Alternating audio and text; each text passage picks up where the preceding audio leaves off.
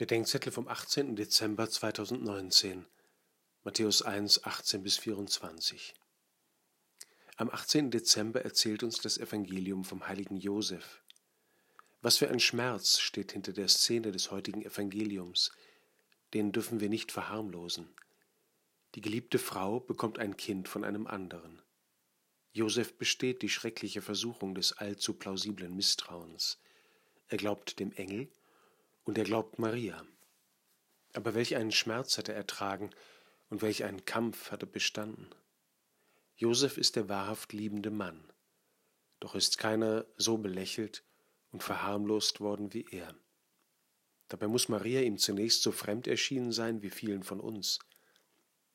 Aber nicht Maria ist die Fremde, wir sind die Entfremdeten von dem, was der Welt am Anfang an Begabung zur Liebe, an Vertrautsein mit der Liebe Gottes, an Heiligkeit in die Wiege gelegt wurde. Indem Josef Maria angetraut wird, wird er vertraut mit der Heiligkeit Gottes, der unter seinem Schutz ein Mensch wird. So wird Josef der beauftragte Vater. Das war die Sprachregelung, dass Jesus des Zimmermanns Sohn sei. Ihm vertraut Gott sein Kostbarstes an. Eine Ikone zeigt Josef mit offenen Augen schlafend, mit großem Ohr nach oben hörend und dem Blick nach unten wachend auf die ihm anvertrauten.